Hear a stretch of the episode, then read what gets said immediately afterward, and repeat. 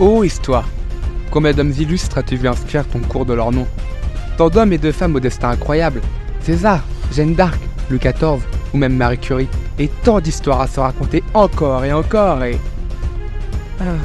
Non mais honnêtement, vous n'en avez pas assez d'entendre toujours les mêmes histoires sur ces mêmes personnes en boucle.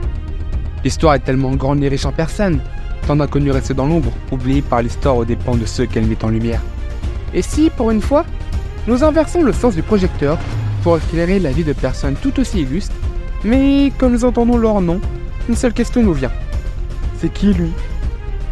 C'est qui lui est un podcast qui a pour objectif de mettre sur le devant de la scène des hommes et des femmes oubliés des menelles d'histoire. Aussi bien héros inconnus comme les femmes de l'ombre, aussi bien soldats que civils, rois ou paysans, personne ou mort illustre. Ou pas, c'est qui lui? C'est un épisode par semaine qui va te faire découvrir, aimer ou détester des personnes inconnues au bataillon. C'est un épisode qui va te faire rêver, te faire rire, te motiver ou te bouleverser, mais qui va surtout essayer de les inscrire aux côtés des plus grands. Aujourd'hui, sort au cinéma le biopic de l'empereur Napoléon, campé par l'acteur Joaquin Phoenix et réalisé par Ridley Scott.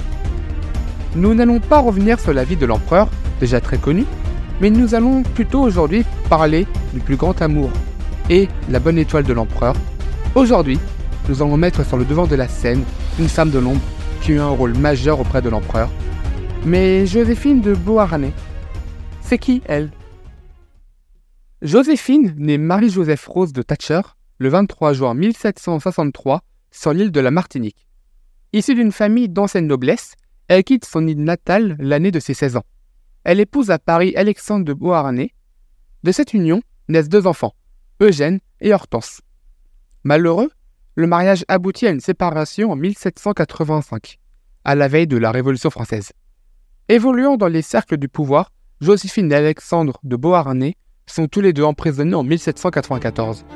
Lui sera exécuté, elle, libérée après trois mois de captivité.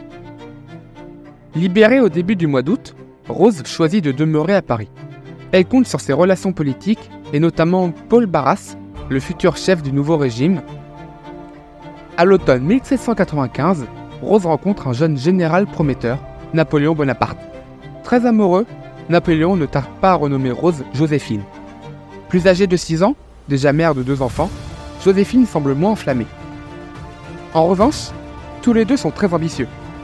Joséphine introduit le jeune militaire dans la haute société, tandis que Napoléon apporte sa renommée grandissante et la sécurité financière à sa nouvelle famille. Il se marie civilement le 9 mars 1796. Nommé commandant en chef de l'armée d'Italie le 2 mars, Napoléon quitte Paris dès le 11 mars. La première campagne d'Italie et la gloire sont en marche. Après le départ du général pour l'Italie, celui-ci adresse à sa femme des billets déchirants et enflammés pour lui témoigner sa passion. Tandis qu'en retour, Joséphine se montre un petit peu moins exaltée. Cela irrite fortement Napoléon, qui lui en fait le reproche. De même que pour la fréquence selon lui trop rare de ses envois. Il l'accuse également de continuer sa vie mondaine, tandis que lui se morfond dans son quartier général. Ces éloignements géographiques compliquent une relation où des infidélités de part et d'autre semblent conduire au divorce. Joséphine est aussi très dépensière et fait des opérations financières qui se révèlent de véritables gouffres pour le couple. Lorsque Joséphine retrouve tardivement à Paris Napoléon, après l'avoir manqué à son retour de la campagne d'Égypte, ce dernier refuse de la voir. Perspicace, Joséphine tente de se réconcilier coûte que coûte avec Napoléon. Le couple résiste néanmoins à ces disputes, en partie grâce au talent de Joséphine pour adoucir son mari et donner de l'éclat à leur couple en public. La renommée qu'acquiert Bonaparte au fil de ses victoires profite à Joséphine, qui étend ses réseaux à Paris et dont la conversation est de plus en plus recherchée dans les salons. Elle le rejoint finalement en Italie et elle est soudainement propulsée sur le devant de la scène publique. Ce rôle se renforce lorsque Napoléon accède à la tête de l'État et devient premier consul. En tant qu'impératrice, Joséphine laisse l'image d'une souveraine populaire, caractérisée par l'élégance et la bonté, succédant à la reine Marie-Antoinette. Elle tient la cour au palais des Tuileries et dans les différents palais impériaux. Napoléon veut en effet faire de sa cour la plus fastueuse d'Europe, et l'impératrice joue un rôle déterminant dans le déploiement de cette stratégie d'influence. Joséphine est passionnée par la mode, les bijoux, les arts. Napoléon compte donc sur elle pour promouvoir l'état de vivre de l'Empire. Loin des étiquettes imposées par la vie de cour, Joséphine aime surtout se réfugier dans son petit château de Malmaison.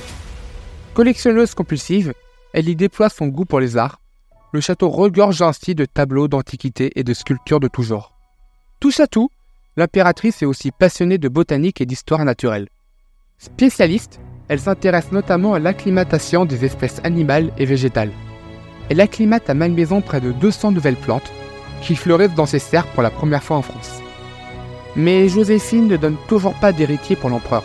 Lorsque Napoléon apprend que sa maîtresse Marie Walenska est enceinte, il se résout à la difficile décision du divorce, persuadé désormais que Joséphine est stérile. Le 30 novembre 1809, Napoléon annonce à l'impératrice qu'il veut se séparer. Le 15 décembre, un conseil de famille officiel est réuni pour confirmer la dissolution du mariage. Napoléon promet dans sa déclaration de ne pas oublier l'impératrice et d'assurer son avenir. Elle a été couronnée de ma main? Je veux qu'elle conserve le rang et le titre d'impératrice. Mais surtout qu'elle ne doute jamais de mes sentiments et qu'elle me tienne toujours pour son meilleur et son plus cher ami. Joséphine conserve la propriété de Malmaison où elle s'installe définitivement. En mai 1810, Napoléon se remarie avec la jeune archiduchesse d'Autriche, Marie-Louise. Mais il continuera d'écrire à Joséphine et à s'inquiéter de sa santé, provoquant une certaine jalousie chez sa seconde femme. Ainsi, c'est en secret qu'il présentera à Joséphine son fils, le petit roi de Rome. Suite au divorce, elle voyage à travers la France et l'Europe, et elle s'investit avec joie dans son rôle de grand-mère. Eugène Hortense, ses deux enfants, sont eux aussi parents, et elle s'occupera du futur Napoléon III, par exemple. Les événements qui marquent la fin de l'Empire, la campagne de Russie puis l'abdication de l'empereur, l'affectent très profondément. Louis XVIII, le nouveau roi de France, n'est pas opposé à la famille des Beauharnais, qui peut compter sur le soutien du tsar Alexandre Ier. L'ancienne impératrice des Français et le tsar de Russie entretiennent une profonde amitié, fondée sur l'amour de l'art, et le monarque russe apprécie aussi beaucoup Eugène et Hortense.